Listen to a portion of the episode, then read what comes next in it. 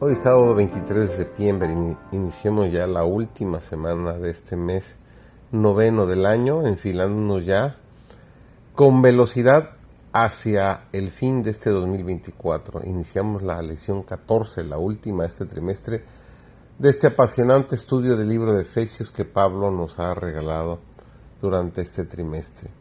Esta semana la lección se titula Efesios en el corazón. Servidor David González nos dice el apóstol, en cada alma luchan activamente dos poderes en procura de la victoria.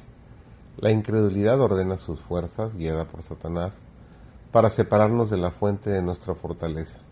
La fe ordena las suyas, dirigidas por Cristo, el autor y consumador de nuestra fe. El conflicto continúa hora a hora ante la vista del universo celestial. Esta es una batalla cuerpo a cuerpo y el gran interrogante es ¿quién obtendrá el dominio?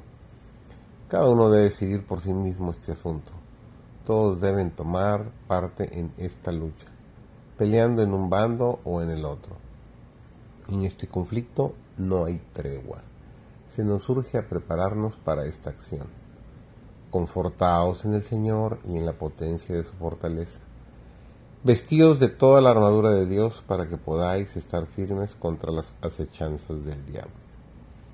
A la quien, aquel a quien se le dio la toda potestad en el cielo y en la tierra, vendrá a socorrer a aquellos que confían en él. En el tiempo de Cristo, el mayor engaño de la mente humana consistía en creer que un mero asentimiento a la verdad constituía la justicia en toda experiencia humana, un conocimiento teórico de la verdad ha demostrado ser insuficiente para salvar el alma. No produce frutos de justicia. Una estimación celosa por lo que se llama verdad teológica acompaña a menudo al odio de la verdad genuina manifestada en la vida. Los capítulos más sombríos de la historia están cargados con el recuerdo de crímenes cometidos por fanáticos religiosos aún subsiste el mismo peligro. Muchos dan por sentado que son cristianos simplemente porque aceptan ciertos dogmas teológicos, pero no han hecho penetrar la verdad en la vida práctica. No la han creído ni amado. Por lo tanto, no han recibido el poder y la gracia que provienen de la santificación de la verdad.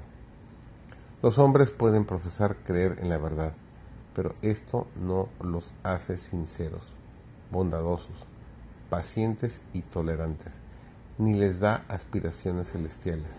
Es una maldición para sus poseedores y por la influencia de ellos es una maldición para el mundo. Haciendo a Dios la oración, crea en mí un corazón limpio, pues un alma pura y limpia tiene a Cristo que mora en ella y de la abundancia del corazón fluye la vida. La voluntad humana debe rendirse a Cristo en vez de pasar de largo cerrando egoístamente el corazón a las dulces influencias del Espíritu de Dios. La religión práctica por doquiera exhala su fragancia.